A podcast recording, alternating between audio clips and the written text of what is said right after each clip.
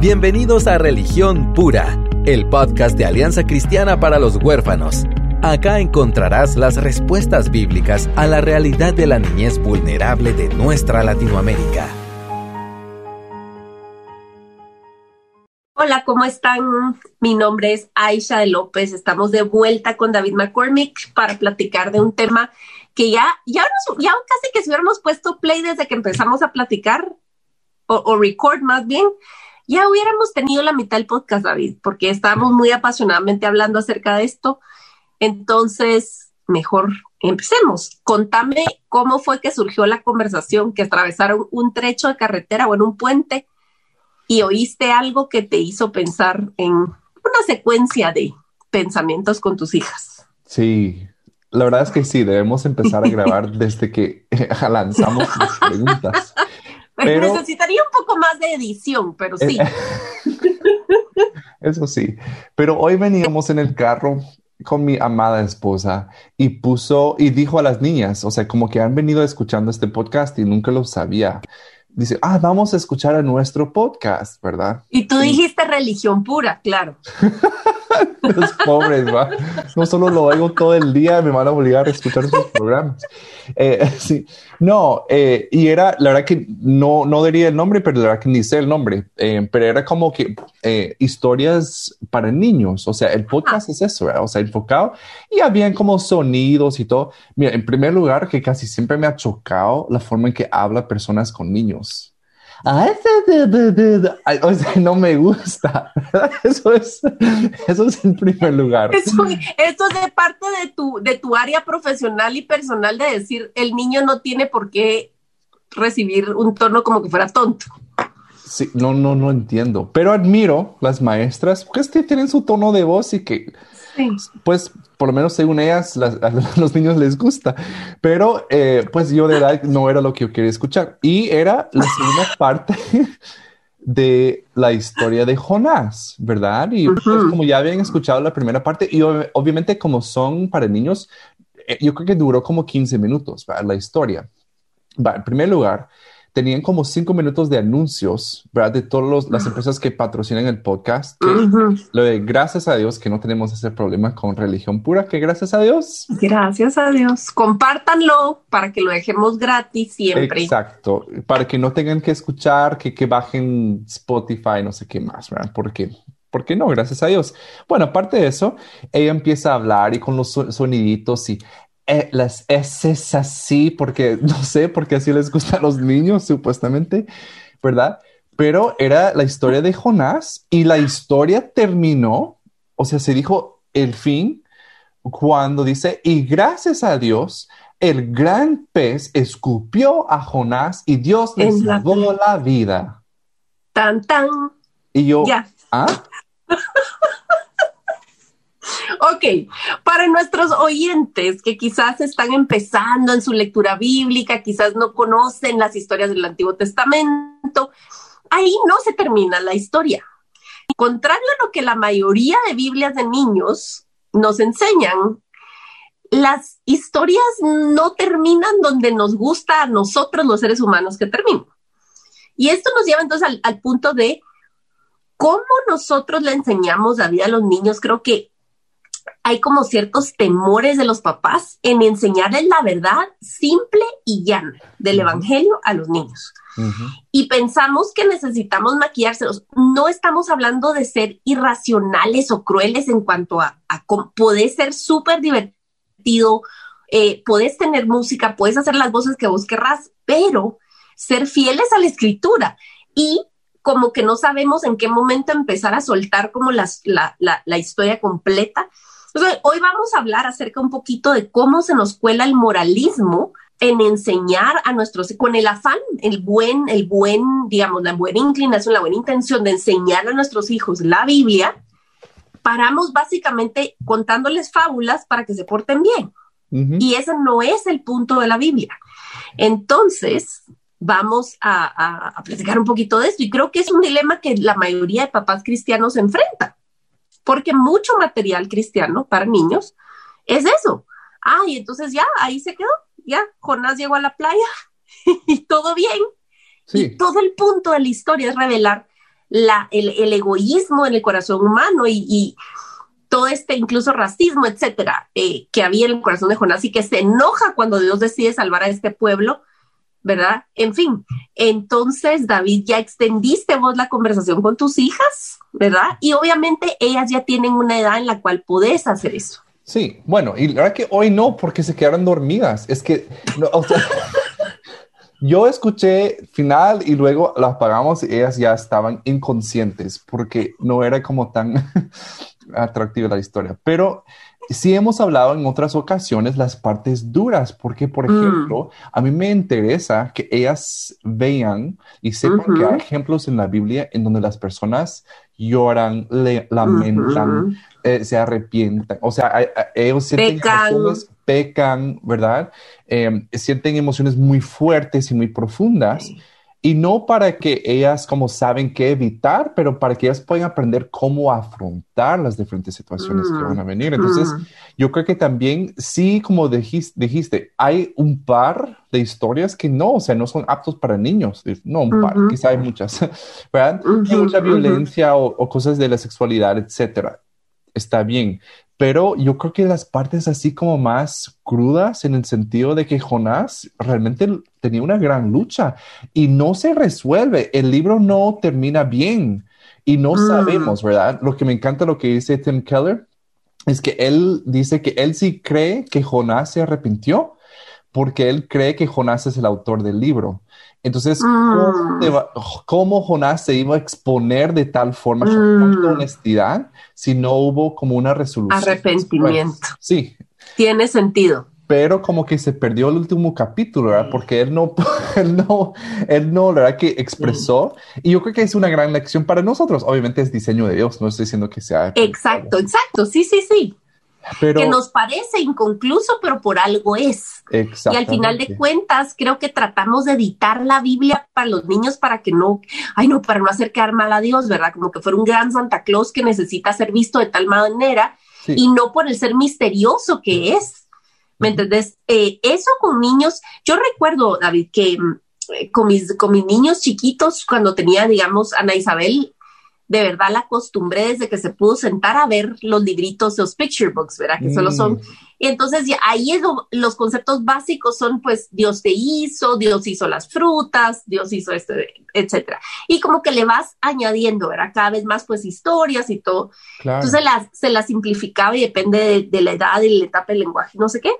Y ahora que ya son adolescentes, pues es un deleite poder preguntarles qué han cachado. O sea, ¿qué, cachaste de este pasaje? Porque ahorita lo que hicimos durante el 2020 es leer un capítulo al día, eso era todo. Eh, y fíjate que nos metí, nunca lo habíamos hecho, te voy a decir, en familia leer desde Génesis. Génesis tiene unos episodios tan darks realmente que yo dije, yo me tronaba los dedos un poco, sobre todo con la chiquita, ¿verdad? No había cumplido los 13 años, yo, ay Dios mío, ¿qué vamos a hacer con esto? ¿Qué falta de fe y de convicción y confianza en el Señor en que Él va a hacer el trabajo con su Espíritu Santo, con la Biblia abierta, punto. Pero les, digamos, yo les quiero pasar un tip súper fácil. Hagamos dos columnas. Depende de la edad de los niños, pero he visto niños que lo hacen a partir de, la edad de que ya escriben. Y si no escriben, que te ayuden a, a hacer la lista, las listas y lo pueden dibujar o algo. Pero lean una historia de la Biblia o la parafrasean ustedes como papás y vamos a ver cómo es Dios en este pasaje, cómo es Dios en esta historia. Solo digamos cómo se comportó Dios, qué hizo. Solo eso, ni le quitas ni le pones.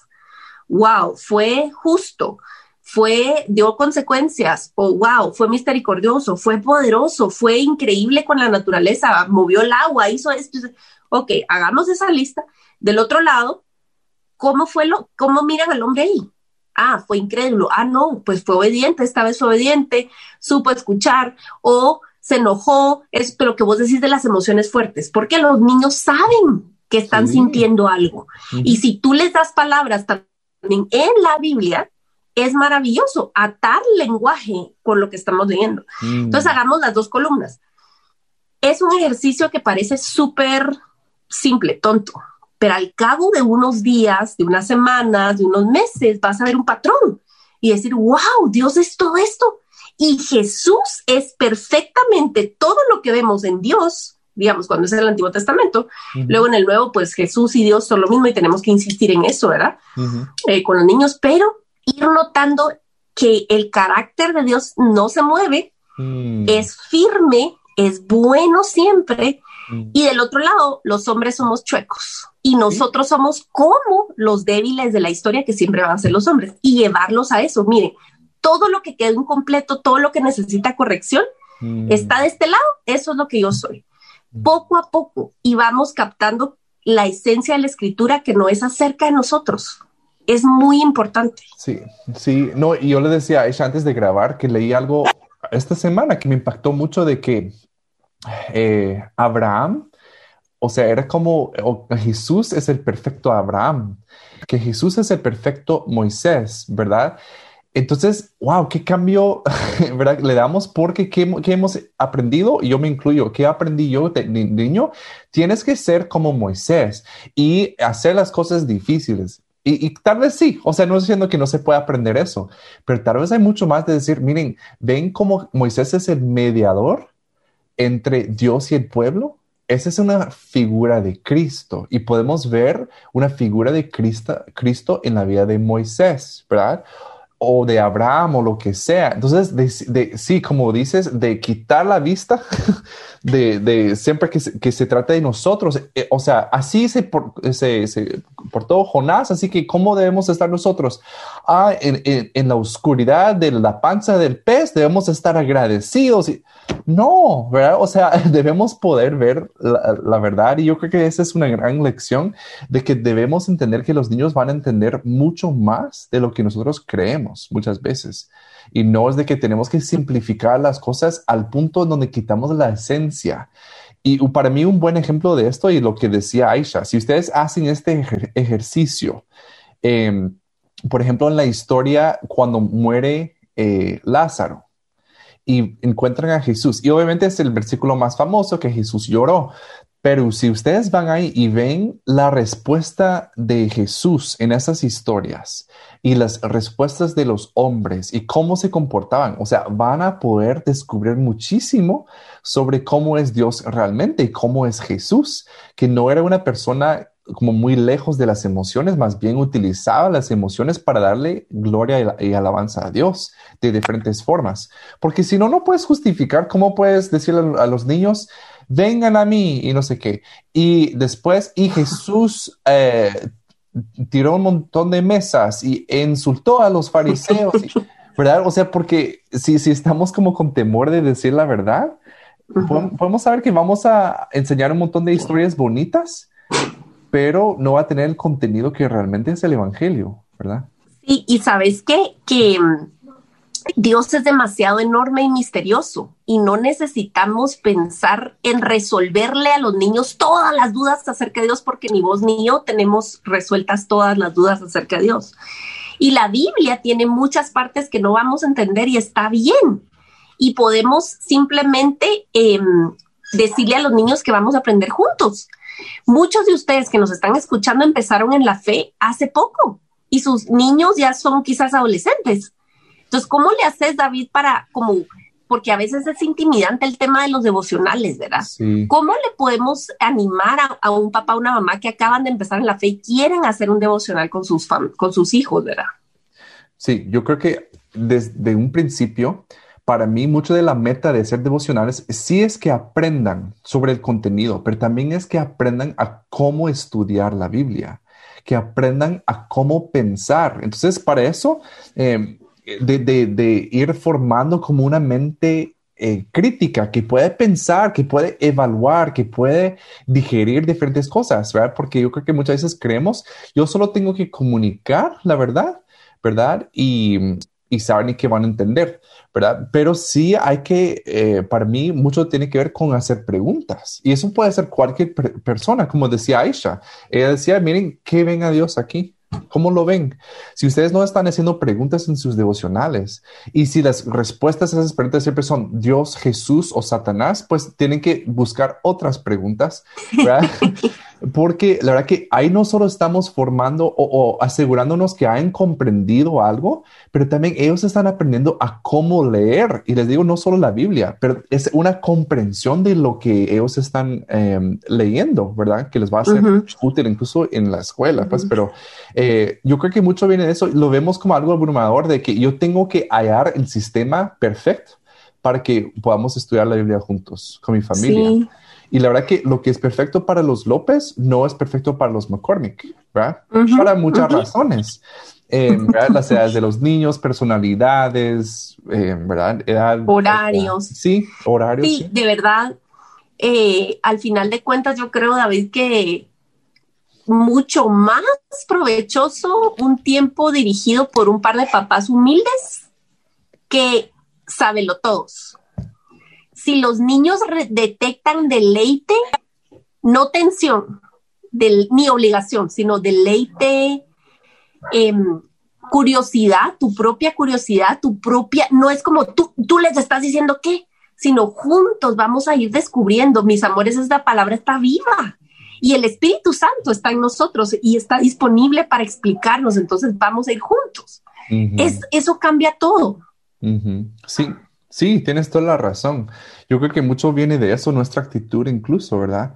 Em, sí, ahorita con, los, eh, con las niñas, y eso fue hace poco, em, intentamos hacer algo para Navidad, ¿verdad? Un libro que sacó Anne Voskamp, que es brillante, ¿va? Em, pero... Sí, yo lo... Ah, eh, eh, espérate, yo lo tengo aquí en en mi sala. Mm, eh, luchamos a través de él porque tanto, tanta, aún en medio de la pandemia había tantas cositas que hacer que nos costó. Sí, sí. Y procuramos, ¿verdad? Pero, y no lo terminamos, te voy a ser honesta, pero qué belleza del libro, pero están solo en inglés. Sí, pero sí, no, y la verdad que, bueno, mis hijas tienen seis años y la verdad que pudieron como comprender, no del todo, pero no se trata de eso, o sea, no es que les vaya a pasar un examen y que tengan que probar. No, o sea, pero este, eh, ahorita estamos leyendo un libro que es corto, que se trata de los proverbios y los salmos y saca algo, eh, y es corto, ¿verdad? Pero yo trato de que sea interactivo. ¿Verdad? Que sea, yo les estoy preguntando, y hoy el, tema central era fidelidad. Miren, mis hijas tal vez no, no logran captar qué es el concepto de fidelidad. ¿Verdad? Pero cuando podemos poner ejemplos reales de dar como definición a, las palabras, también ellas están aprendiendo sí algo real sobre el carácter de Dios. Otra cosa que miren, desde, yo diría desde los seis años se puede. Em, algo maravilloso ustedes es ver los videos de Bible Project. Eso te iba a decir, me lo quitaste, pero sí, de verdad, vayan a YouTube a buscar Proyecto Biblia en español. Proyecto Biblia. Están en español, en inglés excepcionales. Sí, no, de verdad, si ustedes quieren que entiendan eh, el contexto del, libro que van a leer, eh, ¿verdad? Que sí les pasa por como un, repaso de, de qué se trata el libro en sí, pero de verdad da mucho contexto que si solo lo sentamos y lo leemos más y no tenemos un trasfondo de haber estudiado eh, teología y todo eso, no lo vamos a entender, pero esos, esos videos son excelentes. Es de verdad de lo mejor que existe. Sí, y más, miren, para adolescentes. ustedes, o sea, eso es buenísimo porque hay muchas cosas que tal vez ellos ya pueden captar, o sea, ¿verdad? Sí. A nosotros nos encanta, aparte soy fan de la producción en sí, son, es de verdad top, o sea, de verdad es una calidad de producción y de ilustración bárbaro, o sea, bárbaro. Entonces, Proyecto Biblia, ya que nos metimos a hablar de recursos, sigamos recomendando. Les recomendamos muchísimo la, es, yo le digo Biblia, pero en realidad es eh, libro de historias de Jesús y se llama Historias de Jesús, aunque empiezan en Génesis, porque todo apunta a Cristo desde el Génesis. Entonces habla de un príncipe rescatador que ya iba a venir y te da toda la anticipación y es por Sally Lloyd Jones. Es S-A-L-L-Y Lloyd con doble L Y D Jones, ¿verdad? Y ahora como, como lo están viendo en su dispositivo pueden ponerle pausa, apuntar. Está en Amazon y en un montón de librerías alrededor del mundo, entonces no es difícil, creo yo, conseguirla. Súper recomendable. Y esa, fíjate, la he usado hasta con jóvenes adultos que nunca habían leído la Biblia. Eh, es para niños, pero es tan fiel, tan claro en, cuestión del Evangelio y aparte Sally escribe tan poéticamente hermoso. que es lindo. Es, es un libro precioso, es una Biblia para niños preciosa y no son las ilustraciones clásicas tiernas, sino que son algo interesantes. O sea, no son tampoco súper bonitas eh, para mucha gente, pero son lindas.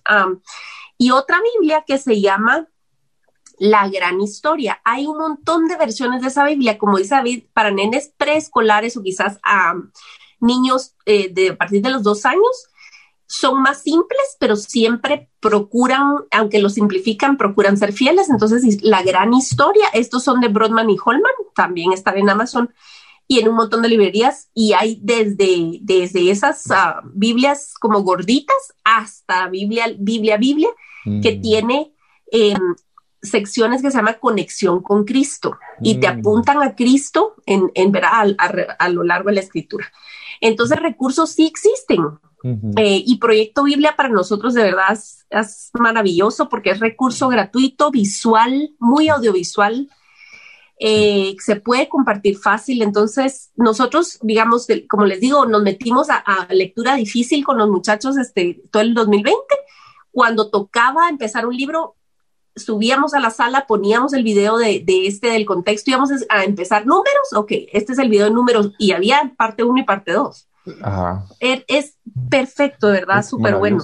O sea, yo lo hago, yo lo hago cuando mi lectura personal. Yo veo el video antes. De... Hay un plan de Biblia, vos, de YouVersion de Proyecto Biblia. Si se meten, si tienen el app de YouVersion, en la parte de planes está el plan de, de, Proyecto Biblia y ahí van intercalando videos, aunque no te va a salir un video cada día, pero sí ayuda que tiene un orden. Pero si no, métanse a, a su canal de YouTube y otra cosa de verdad, perdón, dale, dale. No, es que yo, es que hablando de YouTube y dijimos que no hay anuncios aquí, esto no es un anuncio, pero quiero nada más entre paréntesis decir que David McCormick tiene canal de YouTube, así que vayan a buscarlo a, allá, porque va a ser un canal súper bueno, lleno de tips de crianza, este, no sé, yo creo que tiene tanto potencial que estoy emocionada y quería decirlo antes que se me olvidara. Ah, gracias, vos. No sabía que ibas a decir eso. no, gracias. este, estamos para servirles ahí. Eh, pero otra cosa que yo les diría, y de verdad yo les hablo de una persona pecaminosa que yo fracaso con esto. El momento que mi esposa oye este podcast, me va dar la, o sea, va a dar la vuelta y hacerme una mirada fea, pero de verdad lo que más importa eh, bueno, no sé si más importa, pero una de las cosas más importantes es la constancia con esto, no necesariamente la cantidad. No crean que todos los días tengan que sentarse a leer media hora con sus hijos, ¿verdad? Pero sí les digo que sea algo que por lo menos todos los días, que hay algo pequeño. Un día puede ser un video, el día siguiente puede ser que lean un par de versículos. Puede ser un día de que ustedes solo están haciendo preguntas, como dando un resumen a lo que han hablado en el último mes, pero de verdad vale mucho más la constancia en la forma que lo hacen, eh, más que la cantidad de tiempo que pasan haciendo esto, porque muchas veces más en este principios de año sentimos la presión, primero lugar nosotros como adultos y luego ya nuestras familias, de por ejemplo, bueno, hoy voy a leer eh, cinco capítulos todos los días, ¿verdad? Y la mayoría ya para estas fechas, ¿verdad? Ya digamos en febrero y ya no están leyendo nada. Entonces es mucho mejor que, sean fieles en poco, De tratar de, comprometerse a ser fieles en lo grande cuando realmente, no es que no sean fieles, ¿verdad? Pero sí, em, no traten o, sientan la presión de que tengan que comprometerse a leer un montón de la Biblia todos los días, porque eso no es el propósito. Y de verdad, la meta en sí con esos hijos, eh, e, e, el punto final, o sea, la meta final es que ellos conozcan a Dios, que lo amen a Dios, que pueden amar a su prójimo, ¿verdad? Entonces, esa es la meta en todo momento. Nosotros vamos encaminando hacia eso en todo momento. Y la lectura de la Biblia nos ayuda, obviamente, sí, para entender y todo, pero debe resultar en alabanza, debe resultar en conocerlo más a Dios, cosa que le da gloria y la, la constancia es tan importante en eso. Entonces, no, no se trata tanto de que lean 20 capítulos todos los días. Tal vez que sea dos versículos, ¿verdad? Si sus hijos son chiquitos, no, no lean tantas cosas que tal vez no van a entender, pero que sean constantes, ¿verdad? Porque la constancia es mucho más importante que la cantidad de que estén leyendo. Entonces, padres que por primera vez están como, ay, nunca he hecho un emocional, empiecen hoy, pero que sea de cuatro minutos, que sea que ustedes lean un versículo, que lo conversen y luego oren, ¿verdad? Puede ser algo tan sencillo, pero que sea eh, parte de la cultura de la casa, las cosas que ustedes hacen siempre.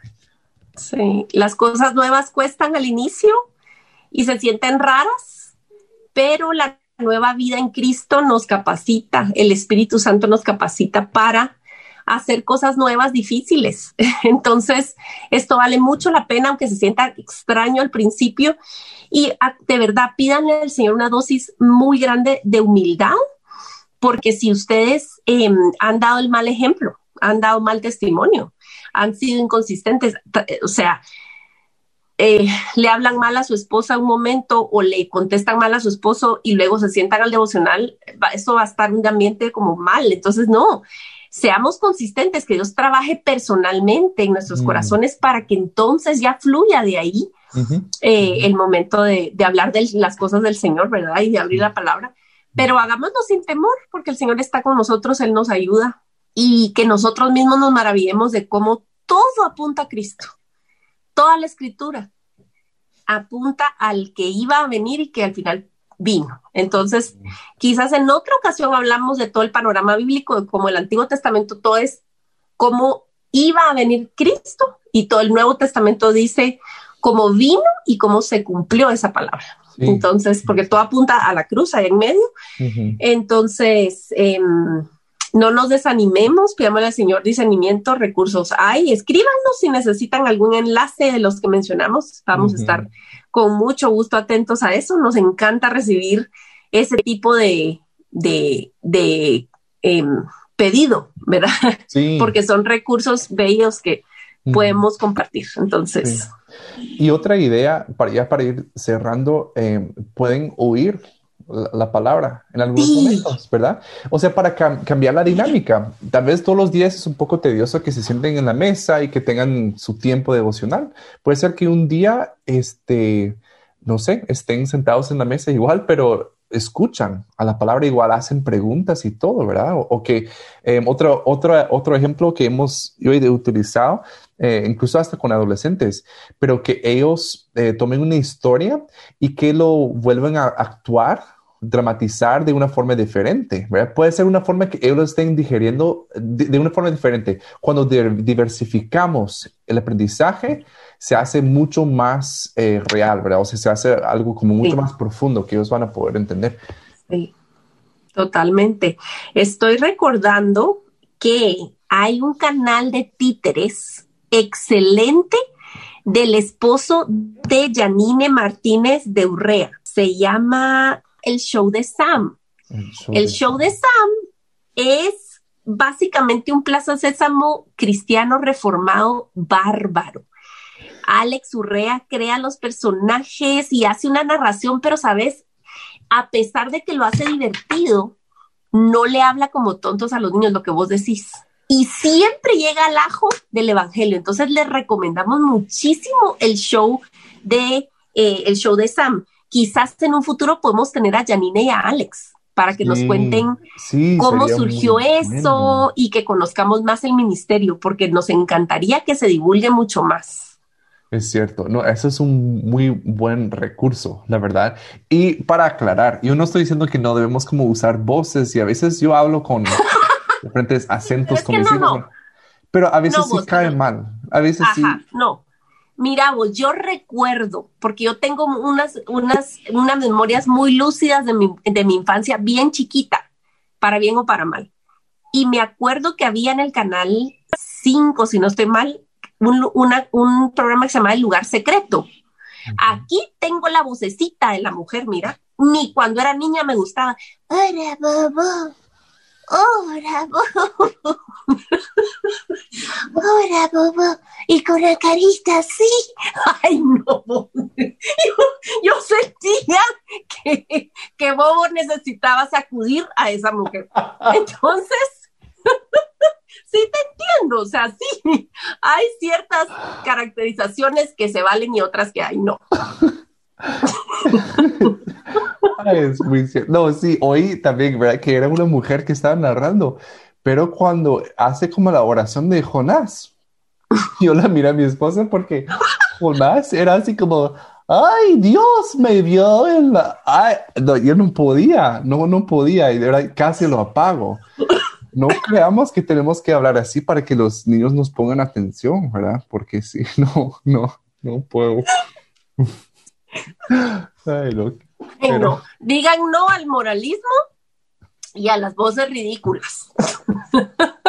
Y si ustedes hacen voces ridículas, no hay juicio, no los estamos juzgando. Jesús los ama, no los damos a oír, pero Jesús los ama. Así es, pero sí les animamos, de verdad, empiecen con algo pequeño, no tiene que ser, como les decía, a partir de hoy una hora de leer Éxodo, o sea, no, puede ser lo que sea eh, útil, lo que sea factible para tu familia, ¿verdad? La cosa es empezar y ser fiel, ¿verdad? Porque vale la pena, vale la pena. Y no solo llenar sus cabezas de historias, pero realmente llegar a su corazón con la verdad, algo que ellos pueden creer, entender, realmente conceptualizar, eh, hacer propio, ¿verdad? Em, y que todo apunta a tener una relación personal con Dios. Ay, sí. Ay, como el Señor no va a conceder esa petición, ¿verdad?